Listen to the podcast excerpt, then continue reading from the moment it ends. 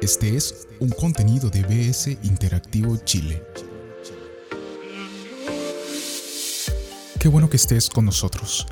Hablaremos hoy sobre el FOMO o Fear of Missing Out, o más bien conocido como miedo a perderse de algo. Estaremos con Liliana Álvarez, directora general de la empresa 212 en México. Liliana es máster en psicopedagogía social y tiene una vasta experiencia en acompañamiento juvenil. Uno piensa que el miedo lleva a retraerse de uno mismo, pero antes bien el FOMO eh, presenta como un miedo y una de las consecuencias es estar como hiper, hiper conectado, publicando cosas. ¿Qué pasa? ¿Por qué los jóvenes sienten esta sensación de querer estar como más en las redes sociales?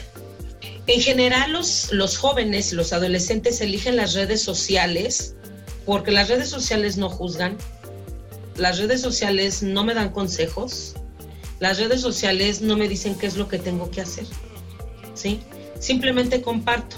Y esa puede ser la barrera que a veces como adultos podemos tener con los adolescentes, que ellos quizás a veces quieren compartir algo con nosotros y en lugar simplemente de escucharlos, luego, luego eh, emitimos algún juicio. Decimos, bueno, pero ¿qué estás tú loco? ¿Qué no te das cuenta de, de, lo que estás diciendo? No le interesa en ese momento, te lo está compartiendo. Entonces, por eso a veces eligen las redes sociales por encima de tener ese contacto real con las personas. Además de que están en la edad en que necesitan socializar.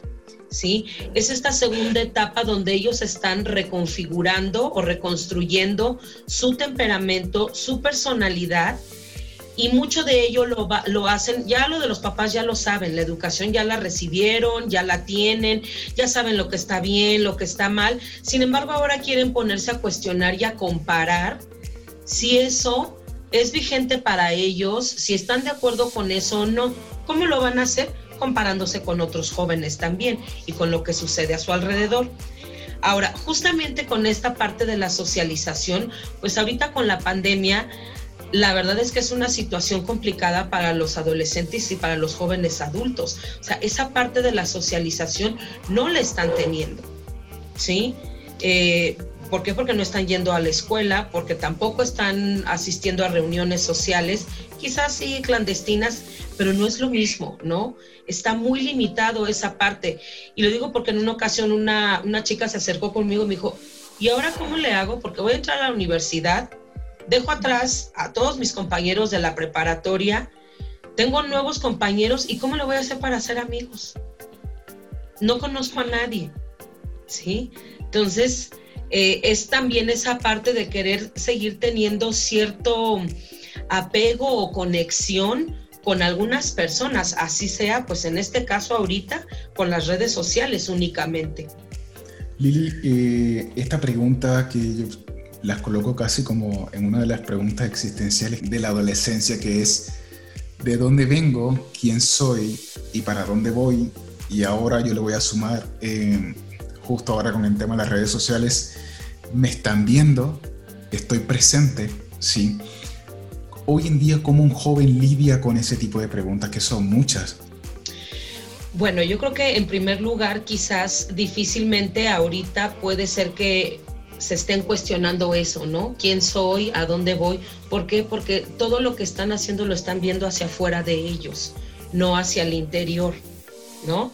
Entonces, eh, si además yo en eso estoy basando mi felicidad en, en, lo que sucede en el exterior, pues va a estar un poco complicado, ¿no? Porque entonces los fundamentos de mi felicidad son muy frágiles, dependo de lo que, lo que sucede externamente.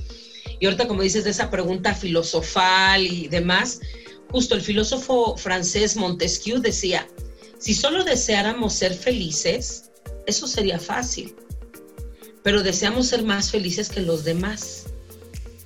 Y eso es lo complicado, porque además lo basamos en, en lo que nosotros, en, en que nosotros creemos que los demás son felices como ellos dicen ser felices y muchas veces no es cierto, simplemente es querer dar una pantalla o dar una imagen o incluso pues tratar de ponerme una máscara de, de, para no pensar en lo, que, en lo que no me gusta de mi vida, ¿no? Y entonces mejor muestro esta cara, esta máscara al mundo de que todo en mi vida está perfecto, todo en mi vida es eh, lindo, y, en realidad no lo es. Digo, tan, tan ridículas pueden a veces llegar a ser las comparaciones y a lo mejor aquí nos vamos a deprimir, pero a lo que me refiero es esto, o sea, ¿quién de nosotros se va a poner a comparar su cuenta de ahorros con la de Bill Gates? Claro. Sí, entonces las comparaciones realmente en muchas de, en muchas de ellas vamos a salir quizás perdiendo y en otras pues no podremos decir además que ganando porque en realidad no es una competencia, la vida no es una competencia. Lili, me encanta ese punto eh, porque llegamos ahora a la siguiente parada de esta aventura y es cuáles son esos síntomas este, este, que puedo detectar en mi vida para, para saber de que estoy siendo parte de, o más bien estoy siendo víctima del FOMO. Cuando yo me estoy perdiendo de la vida, y de muchas cosas por estar nada más, en este caso, en las redes sociales. Y puedo hacer un análisis muy rápido, ¿no? ¿Cuánto tiempo al día le estoy dedicando yo a las redes sociales? ¿Cuánto tiempo le estoy dedicando a mi familia?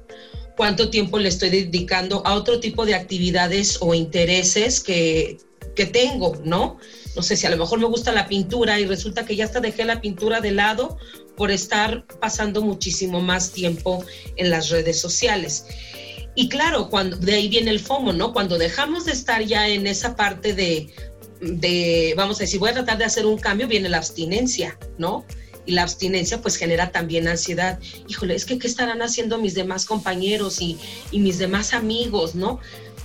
Es eso, no se trata también nada más de, eh, de, dejar la actividad o dejar las redes sociales, tengo que buscar primero también yo otras actividades alternativas que me permitan reenfocar mi atención eh, para no, no tratar de disminuir esta sensación de ansiedad que muy seguramente quizás se vaya a presentar. Eso se presenta en general cuando estamos eh, cambiando nuestras rutinas, nuestras actividades.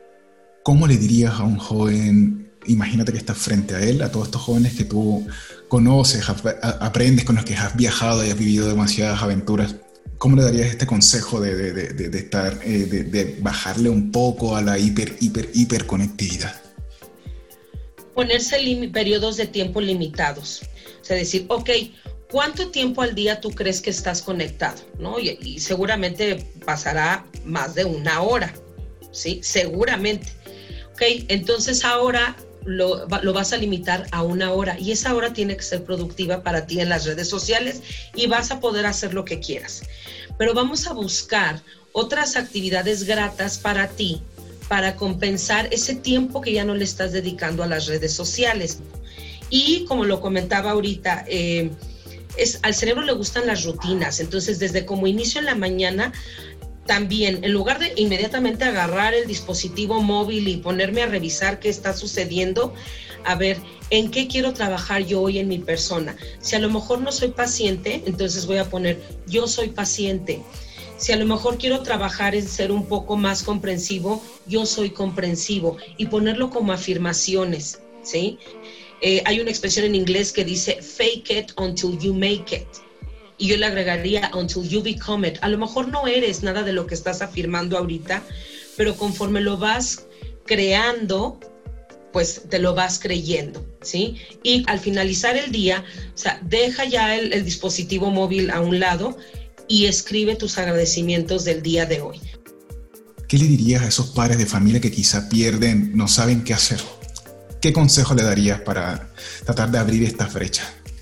Bueno, en primer lugar, pues también como adulto tengo que revisarme y ser honesto conmigo mismo y ver qué tanto tiempo también yo estoy, a lo mejor, en lugar de estar conectando con mi familia, estoy conectado en las redes sociales, ¿no? Hablamos del concepto de FOMO y aquí yo diría versus JOMO, the joy of missing out, ¿sí? Porque en realidad, vuelvo con lo del miedo, yo no me estoy perdiendo de nada, lo que sí me estoy perdiendo es de la vida, ¿sí? Entonces, como padres, primero tenemos que modelar, ¿sí? Y tenemos que generar esos espacios también de convivencia familiar. Muchas familias lo han hecho, por ejemplo, rescatar los juegos de mesa, A lo mejor podemos poner también este un, un, espacio para que compartamos algo cada semana, ¿no? A lo mejor voy a compartir yo una nota interesante que leí, pero cada miembro de la familia va a compartir algo interesante que, que aprendió en esta semana, ¿sí? Y es que, fíjense, es muy curioso, o sea, tenemos a, a, veces a lo mejor esa necesidad de publicar y todo, pero si tuviéramos prohibido publicar la comida, las reuniones sociales, los viajes y las actividades que hacemos, ¿qué publicaríamos?